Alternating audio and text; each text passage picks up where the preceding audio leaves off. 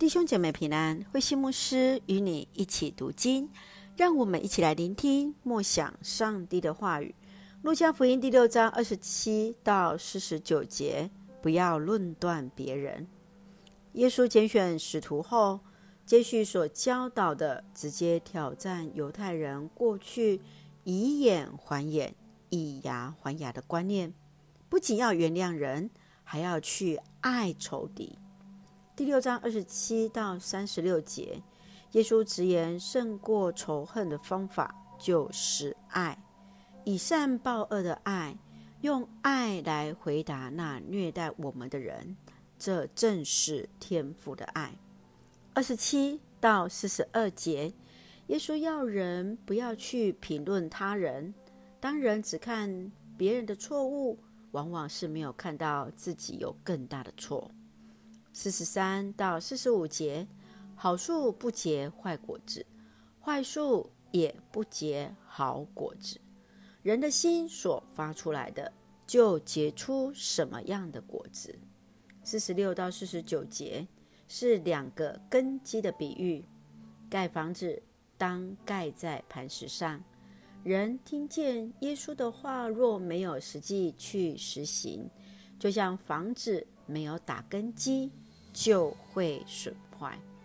一起来看这段经文与默想，让我们一起来看第六章三十七节：不要评论人，上帝就不审断你们；不要定人的罪，上帝就不定你们的罪；要饶恕人，上帝就饶恕你们。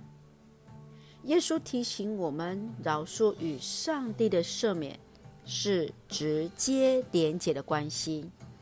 耶稣所教导的祷告文中，饶恕我们的罪，因为我们也饶恕所有得罪我们的人。上帝是审判者，人是看看那外貌，上帝是看人的内心。亲爱的弟兄姐妹，让我们一起来做信仰的反省。你认为人何以容易去论断人，而非去论断自己呢？饶恕人的困难在哪里？求主来帮助我们，求主来帮助我们。特别在这段经文所提醒的，不要去评论人、定人的罪，要饶恕人。求主帮助，一起用第六章三十六节来作为我们的金句。你们要仁慈，正像你们的天父是仁慈的。